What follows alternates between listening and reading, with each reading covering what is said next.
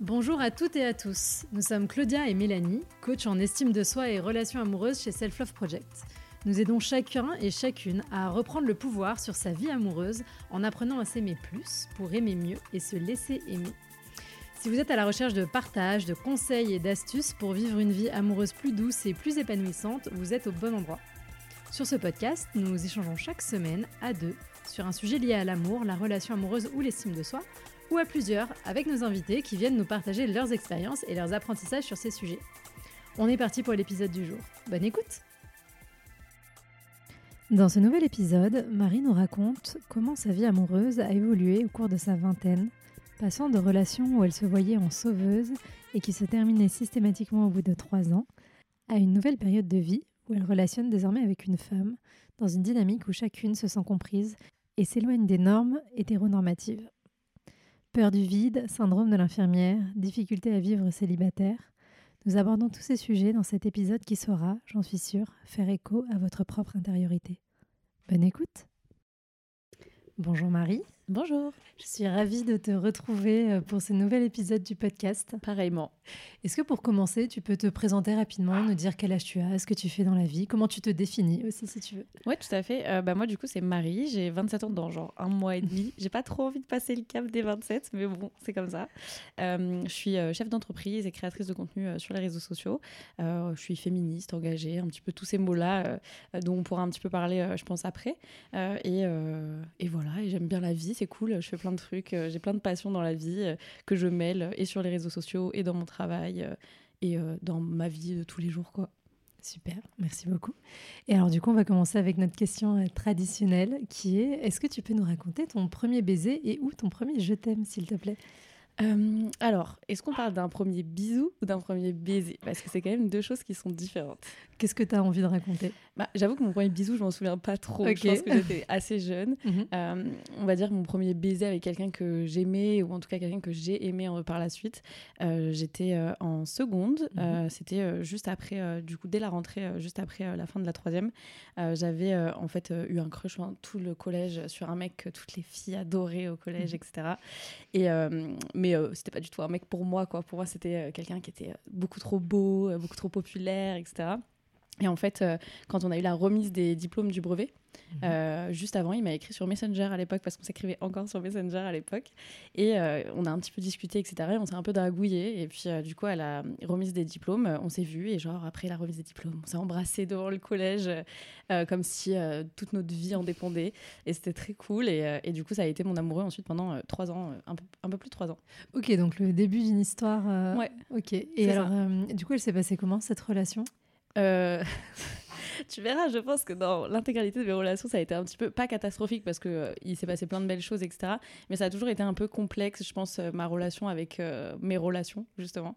ça a été une relation où j'ai beaucoup donné, comme dans toutes les suivantes, et où bah, il y a eu plein de. Enfin, c'était ma première relation, donc y a, je savais pas vraiment ce que je voulais, ce que je voulais pas. je savais pas non plus bah, ce qu'on allait devenir. On était jeunes, j'avais 14 ans, moi j'avais sauté une classe, donc mmh j'étais encore plus jeune que lui. Donc on avait 14 et 15 ans euh, enfin, clairement, on était un peu novices euh, dans l'amour et dans les relations et dans la communication surtout dans notre relation aussi. Euh, et du coup c'est ça a été bah, tout beau tout rose sur les premières enfin, la, première année parce que évidemment on était jeunes on s'aimait pour moi c'était l'amour de ma vie. On allait finir ensemble on aurait des enfants ensemble. Voilà mes parents l'aimaient beaucoup je m'entendais moyennement avec sa famille, mais euh, bon, j'étais pas non plus. Euh, ça se passait quand même plutôt bien. Mais, euh, mais en fait, il y avait plein de choses. On a grandi, je pense, vraiment sur des milieux complètement différents, dans des voies complètement différentes. Et on a du coup pas pris les mêmes chemins du tout. Et au fur et à mesure de ces trois années, du coup, on s'est vraiment complètement écarté. lui consommait aussi pas mal de, de cannabis. Mhm. donc à l'époque, c'était pas non plus un, drogué, hein, mais c'est juste que moi, j'en consommais pas du tout ou très peu. C'était pas quelque chose que, qui était accepté chez moi, chez mes parents, etc. Et du coup, c'est vrai que c'est des choses qui nous ont un peu éloignés aussi. Où euh, lui, euh, du coup, bah, souvent, euh, on va pas se mentir, hein, le cannabis, ça fatigue, on a la flemme, on a envie de dormir tout le temps, on fait pas grand chose de ses journées, on devient un peu genre pâteux, tu vois. Et, et, du coup, moi, c'était des trucs où j'étais tout l'opposé, quoi. Je voulais faire des milliards de trucs dans ma vie, j'allais à 2000 à l'heure, enfin voilà.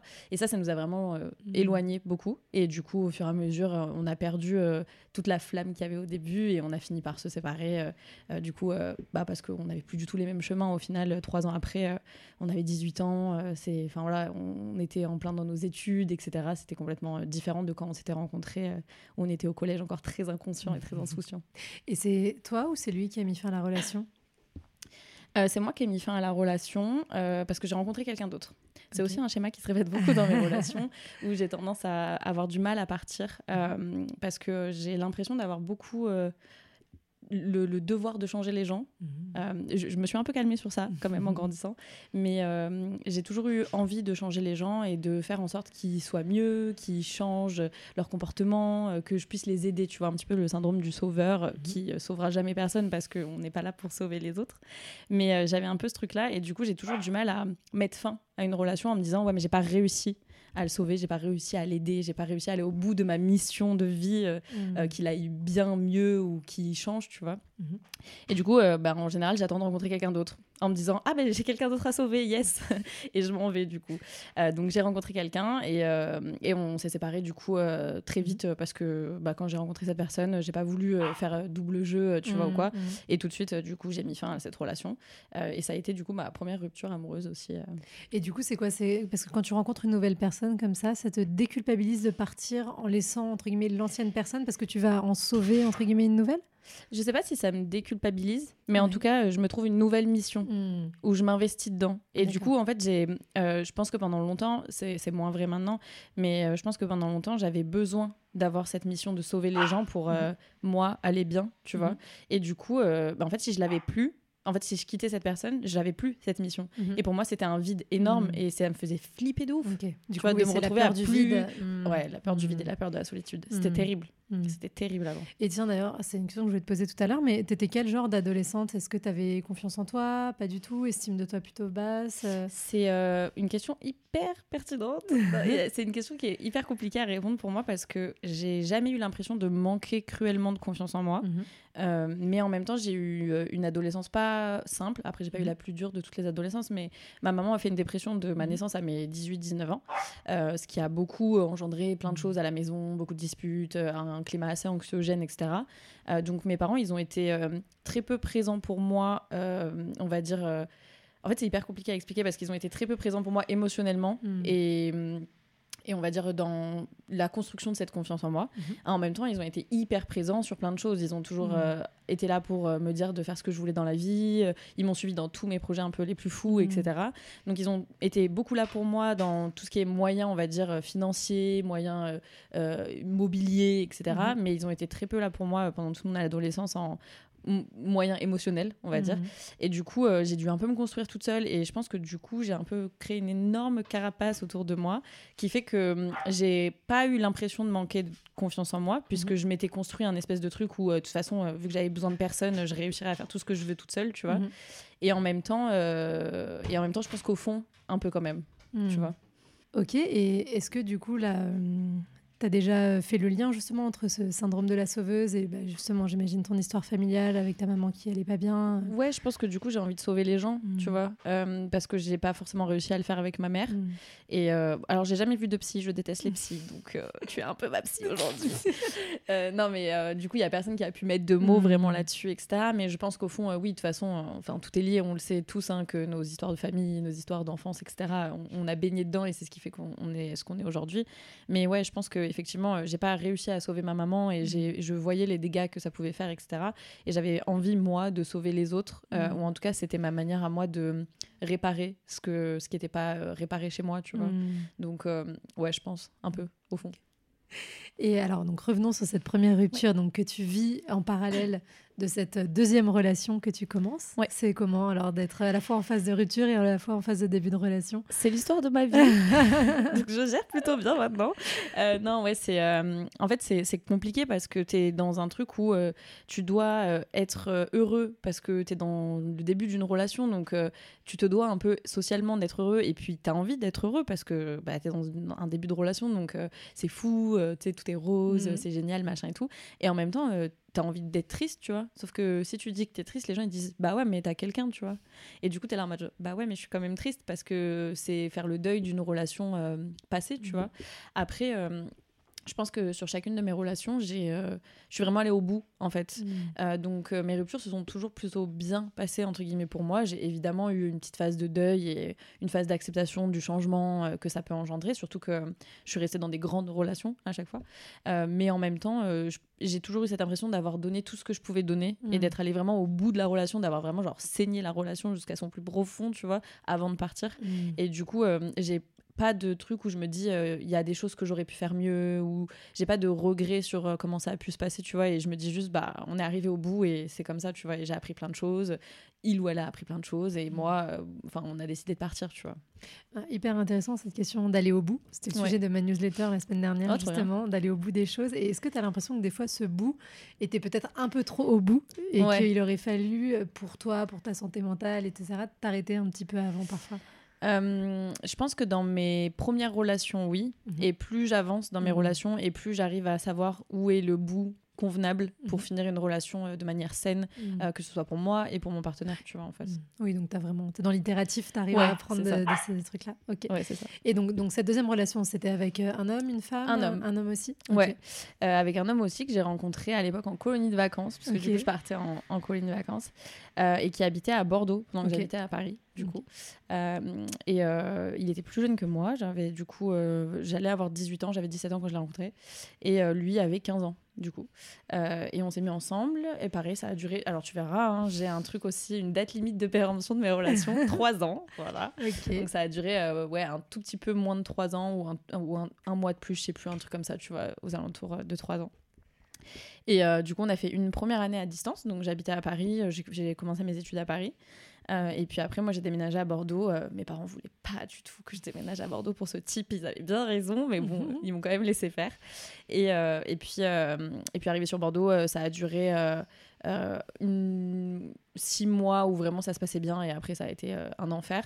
Ça a été, je pense, ma pire relation. Euh, C'était du coup une relation avec un, homme qui avait des comportements de pervers narcissique. Mm. Euh, alors après, c'est un mot qu'on utilise beaucoup, donc il a jamais été diagnostiqué, donc je sais pas s'il l'est réellement, mais en tout cas, c'était des, des comportements qui Mhm. étaient très similaires à ce- ces comportements-là.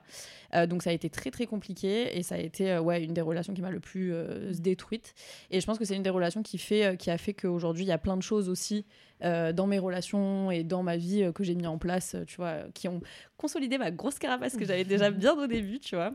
Mais, euh, mais ouais, du coup, je suis, je suis partie à Bordeaux euh, à 18 ans. Donc j'ai dit à mes parents, euh, de toute façon, je me casse. En plus, l'ambiance à la maison, c'était un enfer du coup pour Mm. moi. Donc j'aurais dit, je peux plus vous voir, je vous aime pas, je m'en vais. Mes parents ils m'ont dit, non, on veut pas que tu partes. J'ai dit, bah alors, je dormirai sous un pont, tant pis pour vous, si vous me payez pas d'appart et tout. Je te jure, je leur ai dit ça. Bref. Et, et ils m'ont dit, bon, bah d'accord, on te paiera un appart quand même, on va pas te faire dormir sous un pont. Et du coup, je suis partie à Bordeaux et, et j'ai fait la fin de mes études là-bas, du coup. Je suis restée 5 ans à Bordeaux, euh, même après ma rupture, du coup, je suis restée euh, Mhm. aussi à Bordeaux. Et donc, est-ce que tu as mis du temps à réaliser que cette relation était toxique et que tu n'étais pas bien Bah, dedans? 3 ans quand même. Ouais. Non, mais parce que des fois, on peut s'en rendre compte avant, mais on n'ose pas partir. euh. En fait, ouais, je pense qu'il y avait un peu des deux. C'est-à-dire que, en fait, je pense que j'étais jeune encore, j'avais juste 18 ans. Autour de moi, mes copines, elles avaient jamais eu vraiment de grandes relations Mhm. ou elles étaient dans leur première relation aussi. Donc, on n'avait pas vraiment de d'exemples et, euh, et tu vois genre la dernière fois j'étais tombée sur une vidéo sur, euh, sur Instagram et euh, c'était vraiment ça.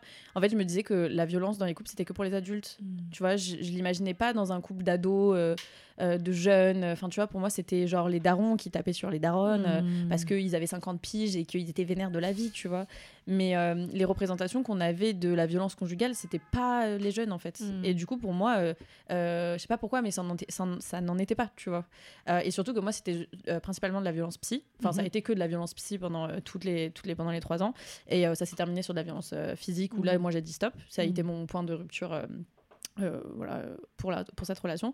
Et, euh, et en fait, la violence psy, on ne t'en parle pas, jamais. Mm. Genre, enfin, maintenant avec les réseaux, oui, mais moi à l'époque, euh, tu vois, j'en avais jamais entendu parler, je savais même pas ce que c'était, et c'était impossible à déceler, tu vois. Et du coup, quand je parlais à mes potes de qu'on s'engueulait beaucoup et tout, bah vu que j'étais dans un truc, un truc de violence psy, j'avais mes potes, je leur enjolivais le truc aussi parce qu'en fait, je leur disais ouais, mais tu vois, j'ai fait ci, alors du coup, ça l'a énervé, machin et truc.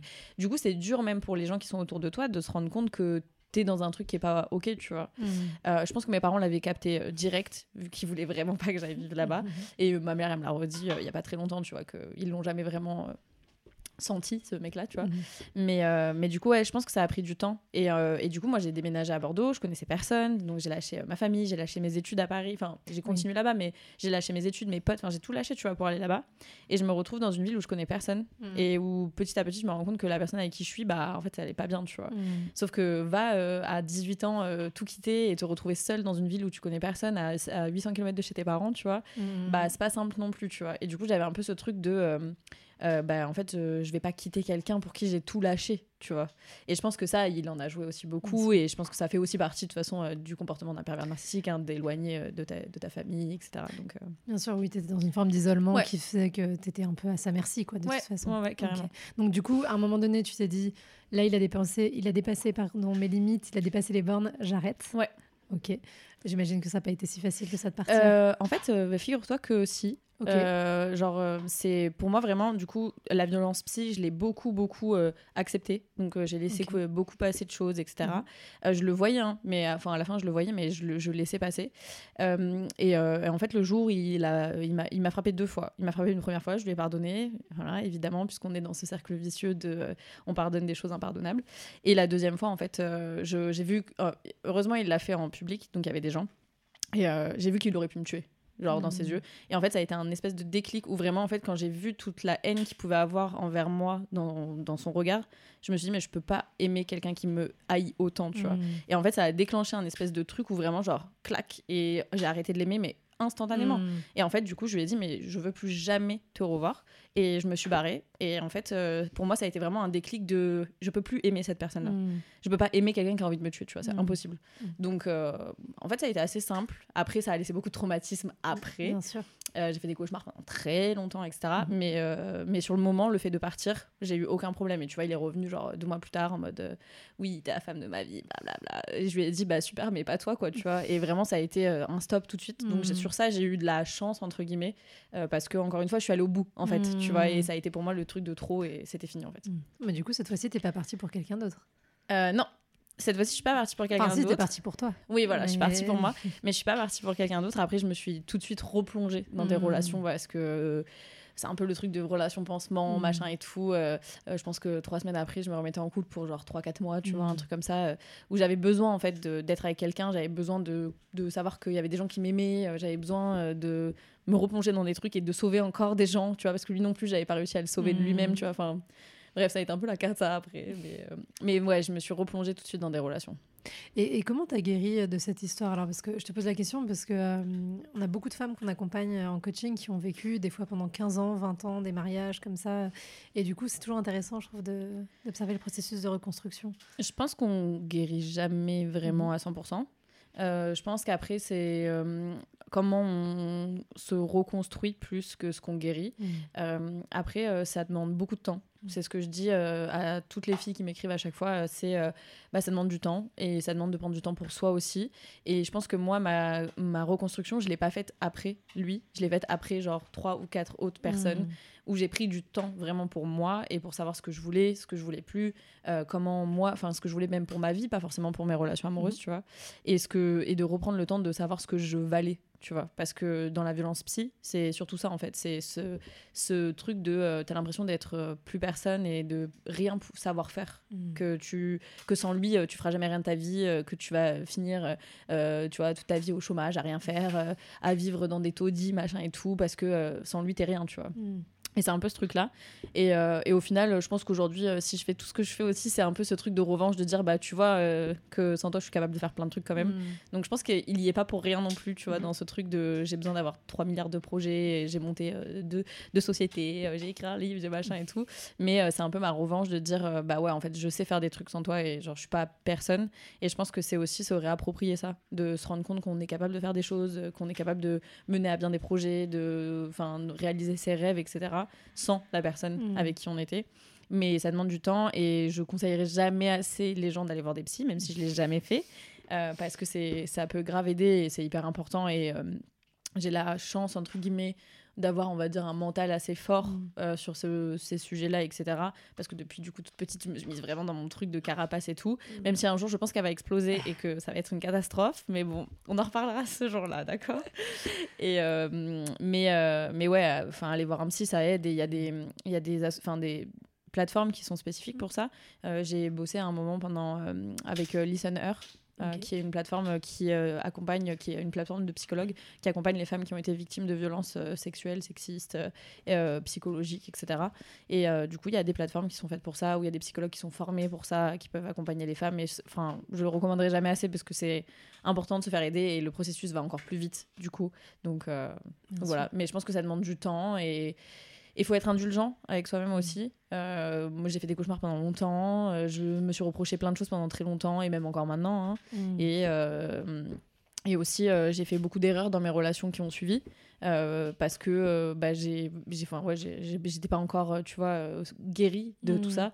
j'ai eu des relations où clairement c'était que des gens de pansement et c'est pas très cool pour eux, tu vois. Mm. et où si j'avais pris le temps, moi, de me reconstruire avant, ça se serait peut-être pas passé comme ça, etc. Mais il faut être indulgent avec soi-même et se dire, bah, en fait, c'est pas de notre faute ce qui est arrivé et du coup, bah, genre, c'est pas de ma faute si je fais aussi des erreurs derrière à cause de ça, quoi. Bien sûr. Trop bien. Moi, je mettrai le lien euh, en référence du podcast. C'est vrai que c'est hyper important parce que, comme je disais, beaucoup de femmes qui ont vécu des relations toxiques ou même des femmes qui ont vécu des violences euh, sexuelles, etc. Donc, euh, c'est important d'oser demander de l'aide et c'est pas toujours facile. et ça fait pas de nous quelqu'un de faible. Au contraire, c'est très courageux de demander aux autres de nous aider dans ce moment-là. Donc, si on revient donc, à, donc cette rupture-là, donc tu restes à Bordeaux, tu as des relations qui durent quelques mois, qui sont plutôt des relations pansement. ça dure combien de temps cette période-là? Euh, bah en fait, du coup, comme je t'ai dit, on s'est séparés et je pense qu'un mois, même pas après, euh, j'étais déjà avec quelqu'un mhm. euh, pendant 2-3 mois. ensuite, je suis partie en colo de vacances, mais cette fois-ci en tant qu'animatrice de colo, donc j'avais switché de côté. Et là, j'ai rencontré un mec. Et du coup, moi, j'étais avec, avec, la personne avec qui j'étais à ce moment-là.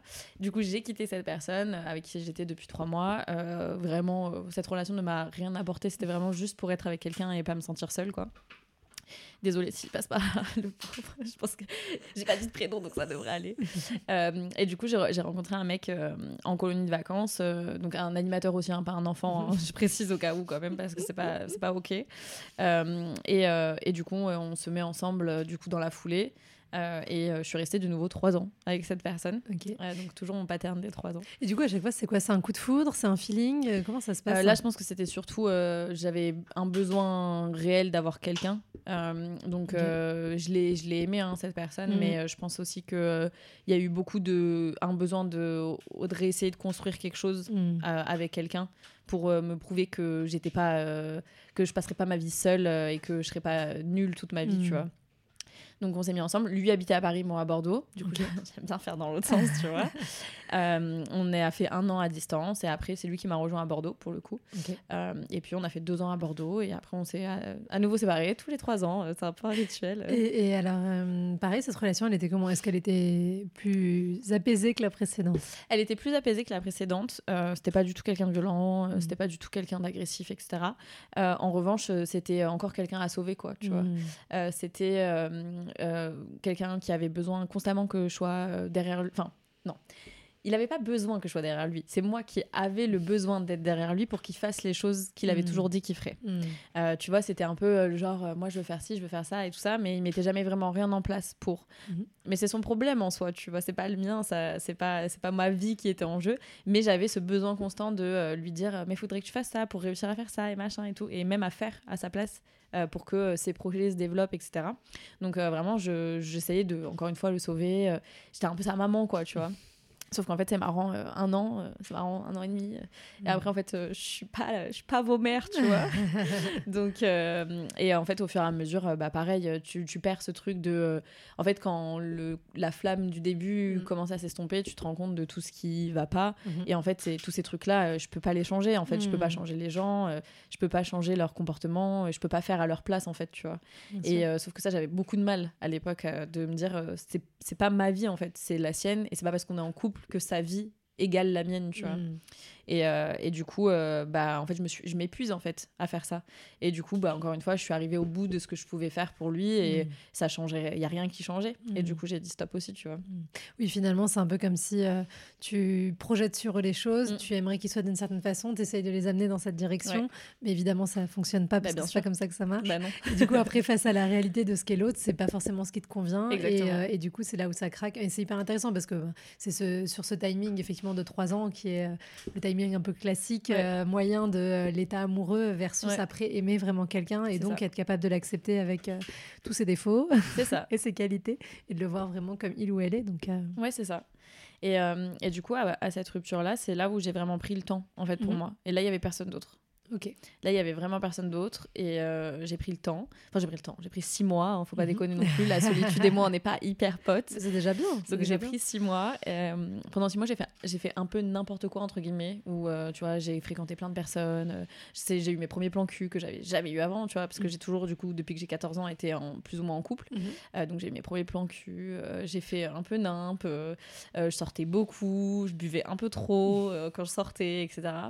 Euh, mais euh, tu vois, j'ai vraiment euh, expérimenté le fait d'être seule. Je vivais seule. ma coloc était partie. mon ex, du coup, était parti. Donc, je vivais dans une grande baraque de 70 mètres carrés à Bordeaux, seule. et j'étais en mode genre, waouh, c'est donc ça la solitude. Très bien. Ça a été une période assez dure à gérer au démarrage. je faisais des crises d'angoisse d'être seule, mhm. de me dire, en fait, personne m'aime, personne pense à moi. Enfin. Mhm. une angoisse un peu. et puis au fur et à mesure, ça a été mieux. Et j'ai pris vraiment ces six mois comme bah, me faire un point sur ce que je veux plus dans mes relations mhm. et ce que mhm. je veux et puis même passer du temps avec moi-même en fait. Et c'est là que je me suis rendu compte que j'étais capable de faire plein de trucs en fait toute seule tu mhm. vois.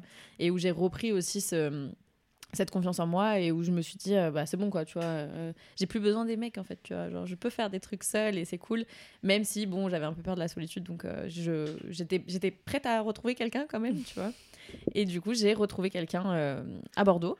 Ok. Qu'est-ce qui a fait que à un moment donné ça s'est réenclenché dans l'autre sens? Euh, je pense que j'en ai eu marre, tu vois, après six mois où euh, tu rentres dans des relations euh, qui sont pas sérieuses, mhm. où on va pas se mentir quand même, il y a une, un, énorme décalage dans, les, dans les relations amoureuses entre les hommes et les femmes, mhm. parce qu'il y a tellement de préjugés, tellement de stéréotypes, tellement de trucs ancrés, où quand tu dis un truc à un mec, il va te dire, ouais, mais moi je vais pas me mettre en couple. Oui, non, mais moi non plus, je peux juste dire qu'on a passé un très bon moment sans avoir envie de plus, tu vois. Euh, en fait, je pense qu'il y a tellement ouais, de, clichés sur la séduction, sur les mmh. relations amoureuses, etc., que les relations, euh, on va dire, pas sérieuses, genre coup d'un soir, etc., c'est hyper compliqué, en fait. Enfin, moi, j'ai trouvé ça hyper compliqué à gérer parce que euh, tu as toujours l'impression de devoir jouer un jeu pour mmh. que pour rentrer dans le moule de ce qu'attend l'autre et ou pour pas que l'autre pense des trucs que t'as pas dit tu vois mmh.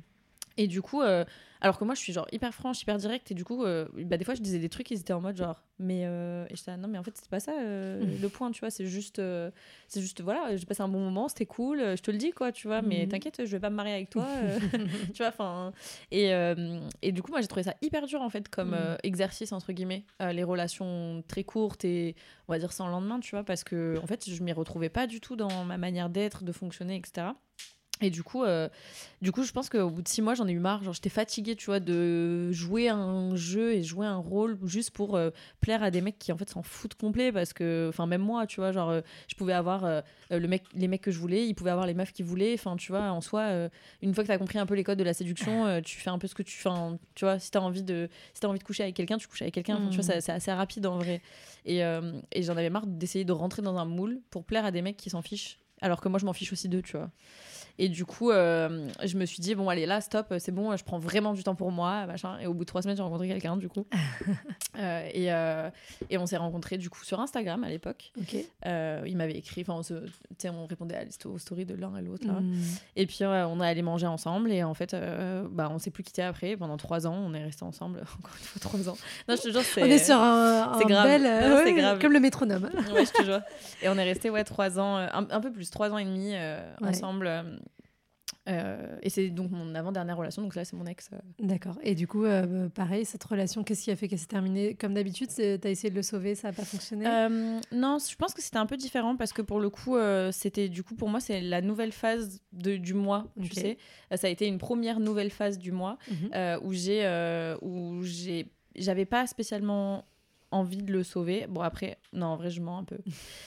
il y, avait des trucs où j'ai essayé de le sauver hmm. aussi. Euh, euh, il y avait euh, plein de choses qui, où il a, je pense, beaucoup appris avec moi mhm. et où moi j'ai peu appris finalement dans cette relation.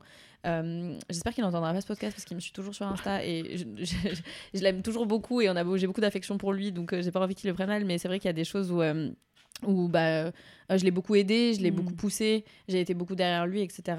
parce que j'avais ce truc de vouloir aussi le sauver, etc à, la différence des autres, c'est que lui, il a pris ces choses-là et il a vraiment mhm. évolué et maintenant euh, il s'en sert. Bon, pas toujours tout le temps dans la façon dont il devrait le faire, etc. Mais euh, il, il a quand même beaucoup évolué aussi et il a su euh, prendre aussi bah, mes conseils et, et, ce que je pouvais donner pour, pour lui se développer. Donc ça a été aussi un peu différent parce que j'avais quand même l'impression de réussir mhm. à, le, à le sauver, on va dire mais c'était quand même plus tranquille comme relation c'est à dire mmh. que il avait pas non plus besoin un besoin vital de moi et moi j'avais pas un besoin vital de lui non plus mmh. euh, et euh, du coup on s'est rencontrés à Bordeaux et on a déménagé à Paris ensuite euh, pour la fin de mes études le taf etc etc mmh.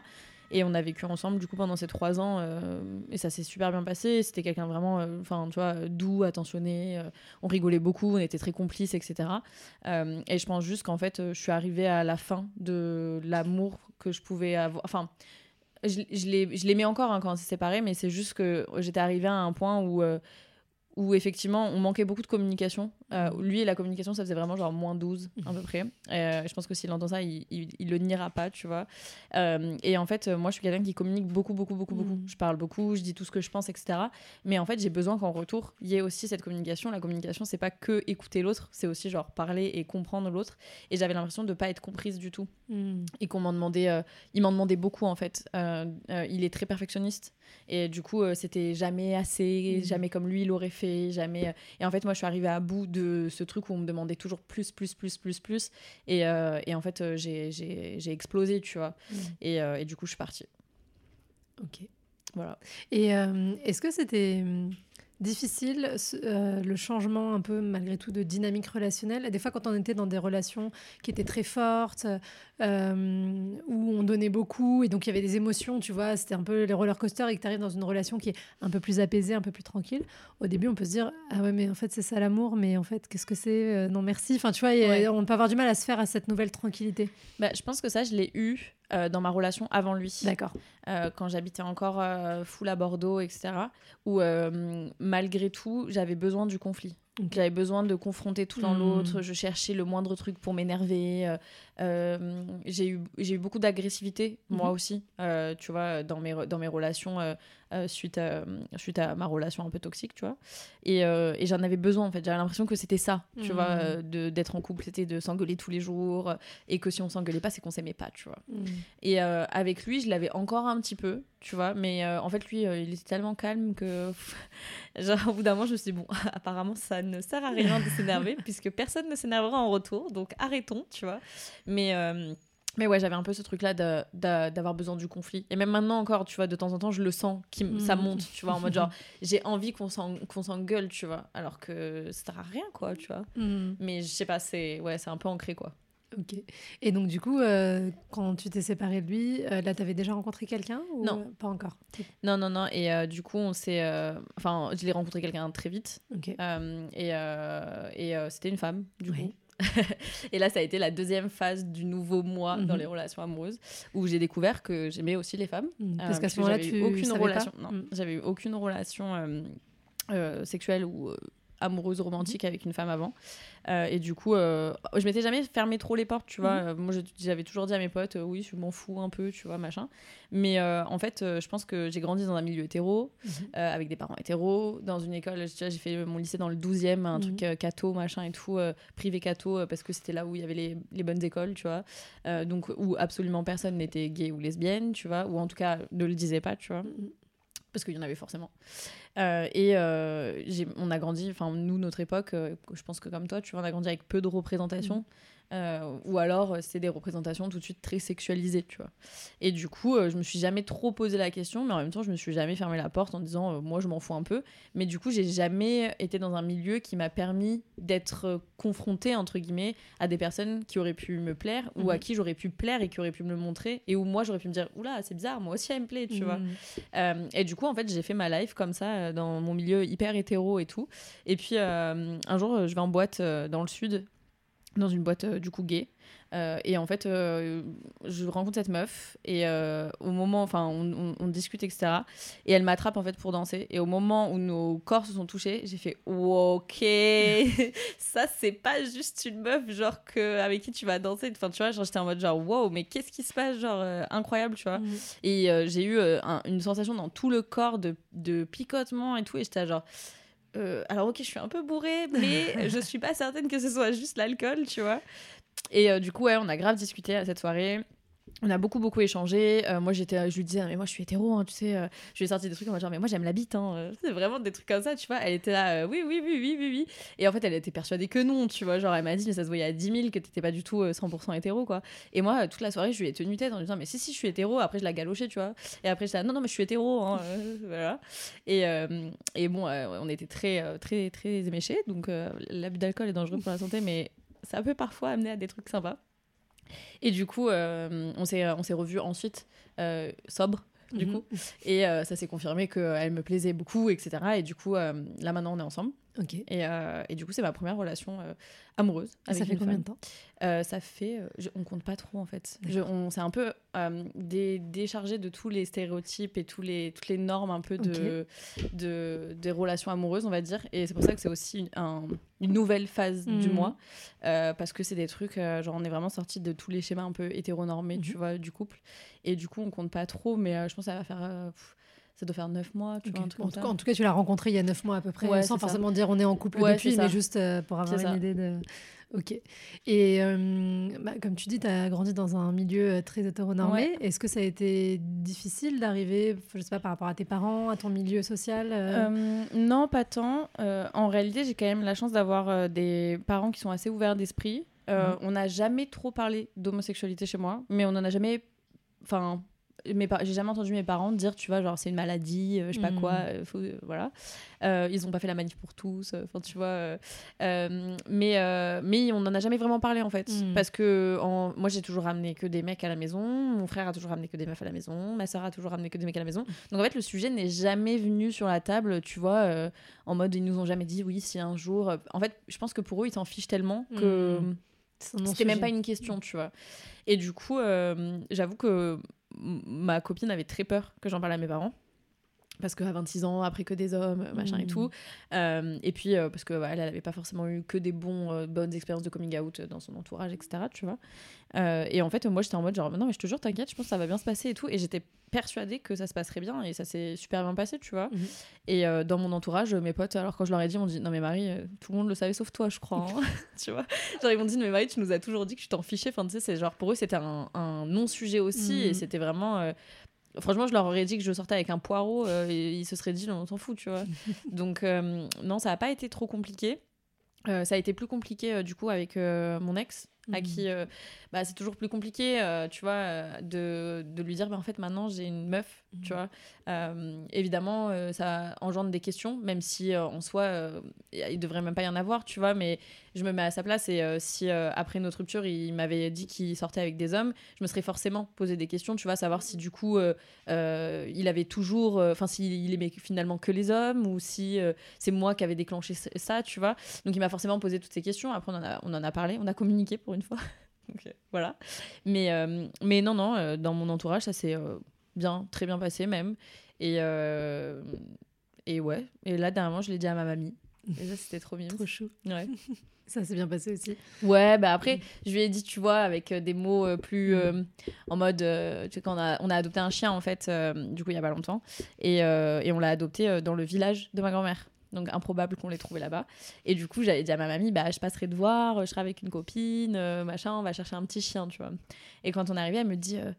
le chien, c'est pour toi ou c'est pour, pour la dame? Et je lui dis, bah, c'est notre chien à toutes les deux, tu vois. Et elle m'a dit, ah, d'accord. Donc j'ai compris qu'elle avait compris, tu vois.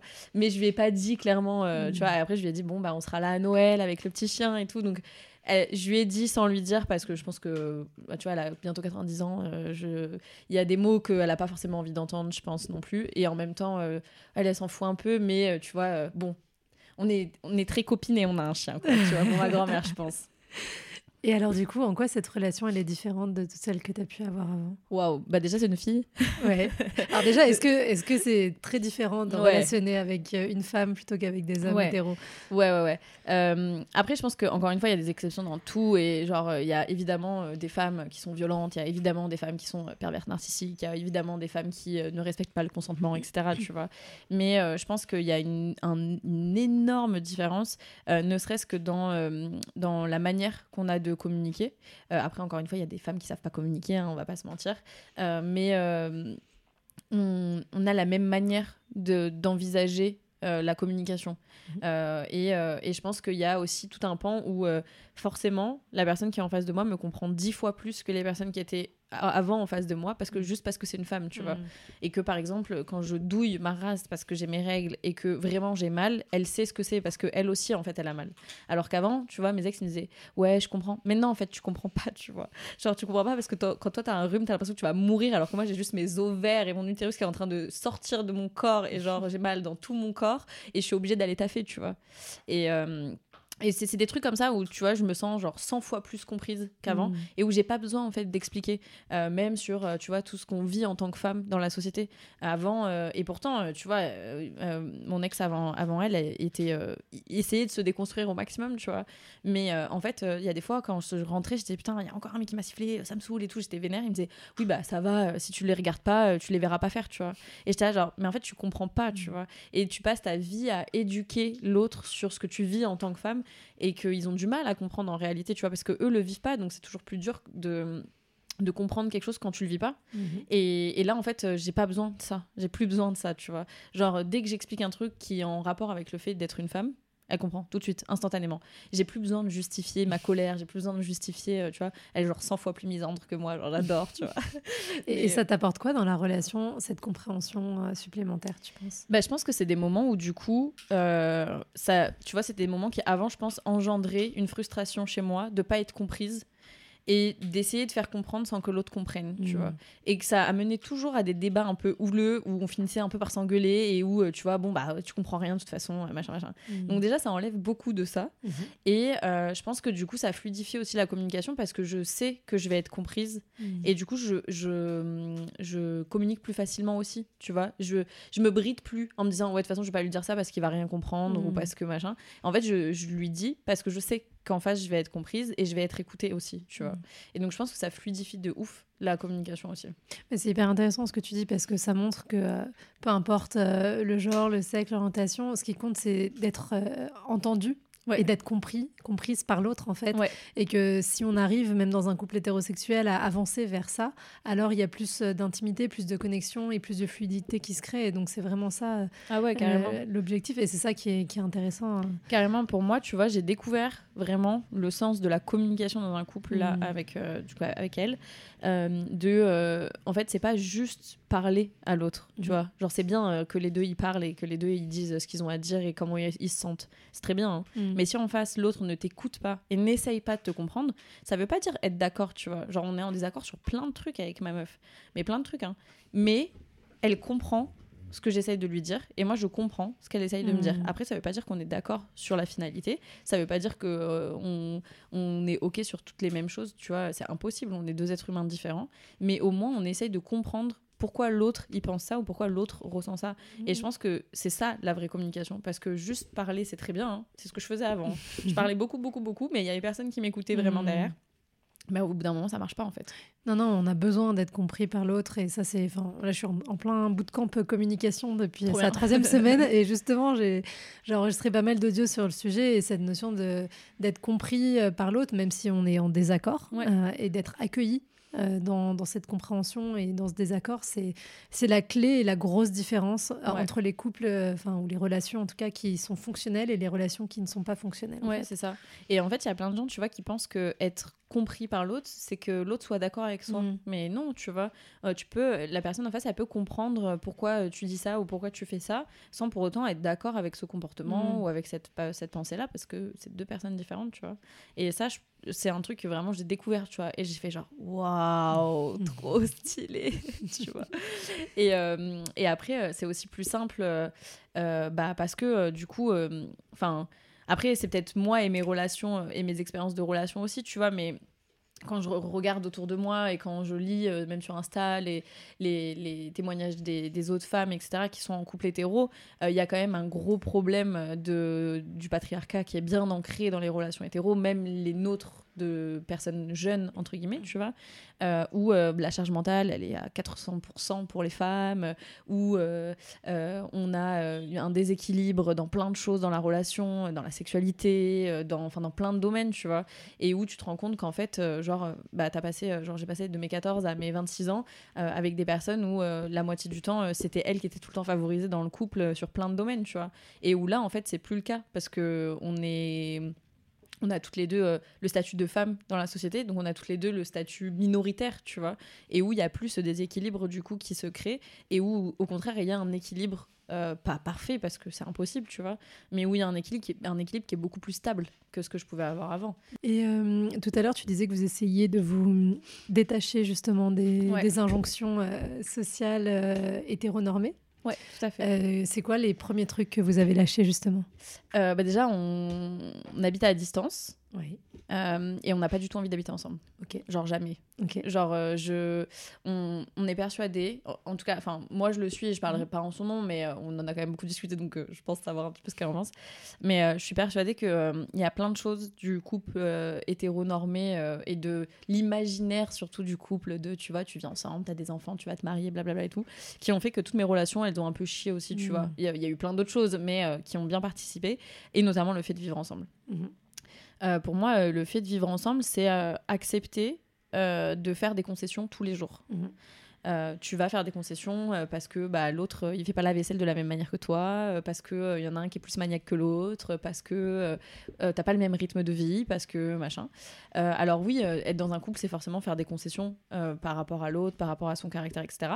Mais on n'est peut-être pas obligé de les subir tous les jours ces mhm. concessions là, tu vois. Et tu peux décider de plus avoir à tous les jours euh, faire des efforts ou faire des concessions.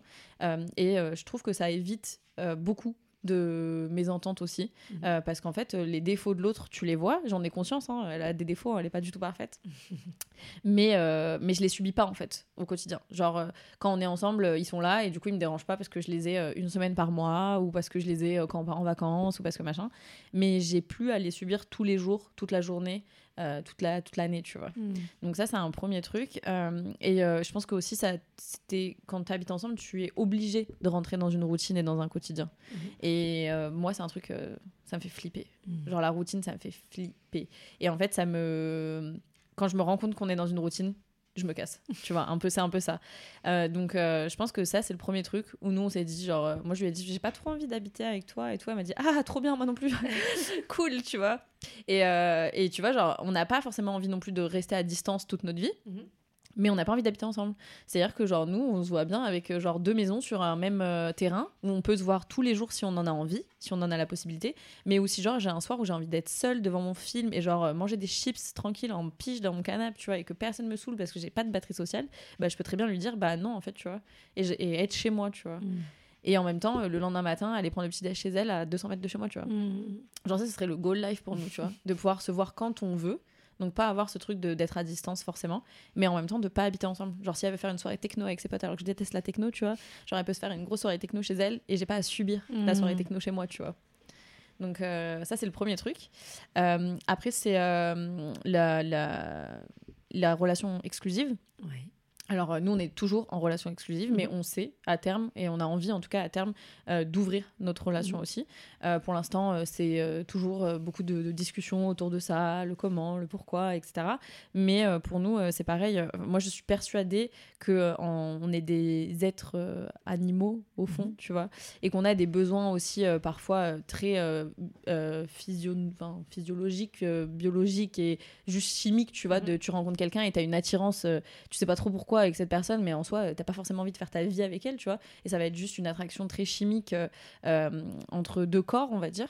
Et, euh, et en fait, pour moi, c'est un peu se mentir à soi-même que de dire ouais, moi quand je suis en couple, je vois personne d'autre, il y a personne d'autre qui m'attire, tu vois. pour moi, c'est faux. Parce ah, que il y a plein de fois où moi j'ai été attirée par des gens même quand j'étais en couple et c'est pas pour autant que j'ai trompé euh, mes partenaires ou c'est pas pour autant que euh, j'aimais plus mes partenaires. C'était juste une attraction physique forte, tu vois, avec quelqu'un euh, que j'ai jamais revu de ma vie, où il s'est jamais rien passé, mais où tu te dis ah bah ça aurait été sympa de faire un truc, tu vois. Et en fait, je me, enfin, on, est persuadé que ce, enfin dire que c'est pas le cas, c'est se mentir et c'est créer une frustration. Parce que tu vas rentrer dans un truc où tu vas du coup restreindre tes envies euh, par rapport à ça. euh, tout en mentant à l'autre parce que euh, on s'est dit exclusif et du Mhm. coup bah en fait tu lui dis pas que tu as été attiré par quelqu'un parce que tu as peur qu'il le prenne mal et qu'il pense que tu l'aimes plus et Mhm. que tu veux le quitter et que machin et que truc donc en fait tu dis rien donc tu gardes pour toi donc tu mens à l'autre et en plus de ça tu crées une frustration qui au bout d'un moment Mhm. avec les années hein, je parle pas sur un an ou deux ans machin mais qui avec les années va faire où un jour tu vas passer le cap Mhm. et où tu vas tromper l'autre Mhm. du coup vu que c'est pas admis dans ton couple que tu puisses aller euh, euh, avoir une relation sexuelle avec quelqu'un d'autre Mhm. Et où du coup tu vas créer justement ce truc de tromperie et où là ton couple va s'effondrer parce que c'était pas admis et c'était pas ok tu vois Mhm. et du coup nous on est persuadé que genre ça c'est ça fait partie des piliers de l'hétérosexualité l'hétéronormativité Mhm. euh, qui font que les couples durent pas toute la vie et que quand tu regardes autour de toi en réalité euh, je pense que tous nos parents se sont déjà trompés les uns les autres Euh, je pense qu'il y a beaucoup de couples qui ont déjà eu des relations extra-conjugales tu vois qu'on le sache ou qu'on le sache pas Mhm. et en fait du coup nous on est persuadé qu'une des solutions c'est du coup d'ouvrir le couple comme je disais pas tout de suite tu vois on- je pense on- nous on pense qu'on a besoin d'un de base très solide avant de pouvoir le faire. Euh, mais c'est de un jour se dire euh, bah, quand on est prête toutes les deux et quand on en a envie toutes les deux de pouvoir euh, le faire selon nos règles évidemment qui seront différentes de toutes les autres règles que plein de gens peuvent avoir aussi quand tu ouvres un couple. Mais en tout cas voilà donc ça c'est le deuxième Mhm. le deuxième truc. Et je réfléchis est-ce qu'il y a d'autres trucs? Bah, déjà on est deux meufs donc euh, on casse un peu Oui, les codes de, de, l'hétérosexualité tu vois fait. et euh, non, je pense que c'est... Ah oui, si, on veut pas, on veut pas se marier. Enfin, moi, je veux pas me Mhm. marier. Euh, elle, elle aimerait bien se marier, mais moi, à la limite, on se paxera peut-être. Mais moi, je veux pas me marier et on veut pas d'enfants. On veut pas du tout d'enfants. Elle en veut pas, j'en veux pas. J'en ai jamais trop voulu. elle, elle Mhm. en a un peu voulu. Après, elle en a plus du tout voulu. Enfin, voilà, donc... on veut pas d'enfants non plus, donc euh, voilà, on sera les tatas euh, fun, riches, euh, qui emmèneront euh, les gosses de nos potes en vacances, et puis voilà, Meilleur bail. voilà. c'est ça. Ok. Et alors, aujourd'hui, si on fait le lien un peu avec ton travail que tu fais, notamment sur ton compte Instagram, où bah, tu es assez engagé, bah, justement sur le féminisme, toutes ces choses-là, quel parallèle tu fais avec ta propre évolution et tout ce qu'on vient d'explorer ensemble? Je pense que euh, j'ai toujours été, enfin, en, tant que femme, je pense qu'on peut pas être autre chose que féministe, tu vois. Mais après, bon, ça, c'est encore un grand débat. Euh, mais euh, je pense que je l'ai toujours un peu été et je pense que ma relation toxique, une fois que j'ai vraiment pris du recul dessus, etc., euh, m'a aussi poussée à parler et à, à dire que c'était pas ok que d'autres femmes vivent la même chose que moi. Euh, et euh, du coup, euh, j'ai commencé un peu à prendre la parole là-dessus. Et en fait, plus je l'ai prise, plus j'ai eu de témoignages aussi, et plus j'ai eu de retours, et plus je me suis dit, c'est un truc de ouf, en fait. Genre, c'est pas normal du tout, et c'est pas ok. Et tu, plus tu te renseignes, et plus tu te rends compte des, des- des aberrations qu'il y a, tu vois, autour de la place de la femme dans la société. Et du coup, plus tu te renseignes, plus tu deviens engagé, et plus tu détestes les hommes, tu vois. c'est un cercle archi vicieux. Euh, mais euh, tu vois, c'était un peu ça. Et en fait, euh, du coup, dans ma, mon- ma dernière relation, donc avant ma copine, j'étais hyper engagée, mais j'avais toujours ce truc de. je j'avais bah, toujours ce besoin de validation masculine j'étais avec un homme euh, enfin tu vois et j'avais pas du tout euh, connaissance du spectre euh, de la sexualité autre que Mhm. hétérosexuelle et en fait le fait de me rendre compte que j'aimais aussi les femmes et d'être en, en couple avec une femme ça a genre euh, juste débloqué des milliards de trucs dans mes engagements et des milliards de trucs dans ma manière de penser. Et, euh, et ça a juste ouvert une porte de euh, maintenant j'ai plus besoin de plaire aux hommes. Mhm. alors ils me plaisent toujours malheureusement pour moi. Non ils me plaisent toujours tu vois mais j'ai plus ce besoin constant d'être validée par eux parce qu'en fait je peux aussi être avec une femme tu vois. Mm.